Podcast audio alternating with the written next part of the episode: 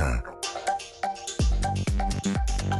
Les signatures européens et comme tous les jeudis, Géraldine Vosner est avec nous. Bonjour Géraldine. Bonjour Dimitri, bonjour à tous. On va, on va dire bonjour quand même à Emmanuel Ducrot dans un instant. Emmanuel, bien sûr. Bonjour Dimitri, bonjour à tous. Ah, qui va nous parler de Jean Castex, pieds et poings liés dans ses nouvelles fonctions à la tête de la RATP. Vous nous racontez ça dans un instant. Mais d'abord, Géraldine, vous nous dites que la France est malade de pas mal de choses, mais en l'occurrence de ces débats. Ouais, un thème monte dans les médias au moment où nos entreprises se rationnent, arrêtent leur production même par peur de manquer d'électricité cet hiver. Un grand débat national va s'ouvrir le 27 octobre.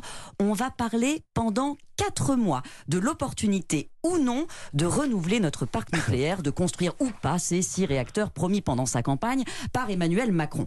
Alors vous me direz, euh, les Français ont voté, ça veut dire qu'ils étaient d'accord, non? Eh ben pas du tout, ringard que vous êtes. Une personne pense tout le contraire, c'est Chantal Joanneau, la présidente de la Commission nationale du débat public.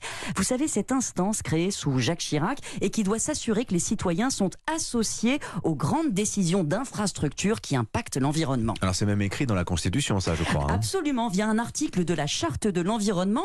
Mais attention, Dimitri, être associé aux décisions, ça ne veut pas dire qu'on décide. L'esprit de la loi, c'est de garantir qu'on est informé, que tous les avis s'expriment pour ou contre et qu'ils sont entendus pour éventuellement influencer ou pas d'ailleurs les représentants du peuple qui prennent la décision. D'où euh, ma surprise d'entendre Chantal Joanneau se répandre dans les médias cette semaine pour expliquer que euh, sur le nucléaire, rien n'est joué d'avance, que le gouvernement ne peut pas décider tout seul et que si le débat public rejette le projet, je la cite, il n'a aucune chance d'aboutir. Mesurez la gravité du propos tenu au nom de la démocratie, bien sûr. Madame Joanneau nous explique que quelques milliers de personnes, des militants pour la plupart, vont s'exprimer, qu'elle-même va faire une synthèse qui devra ensuite s'imposer à tous. C'est quasi un cas d'école de déni de démocratie. Est-ce que vous n'exagérez pas un poil, Géraldine? C'est une instance neutre, ce- cette commission du débat public. hein. Alors, euh, bon, quand on entend Madame Joanneau affirmer euh, que les législateurs se sont assis sur les conclusions des, des précédents débats sur le nucléaire, ce qui est faux, on peut se poser la question. Mais au-delà de cet aspect, Dimitri, on est face à un mal français. Euh, Entendons-nous, qu'on permette aux citoyens dans les enquêtes publiques localement de donner leur avis sur un chantier qui va les impacter, c'est évidemment utile et tous les pays le font.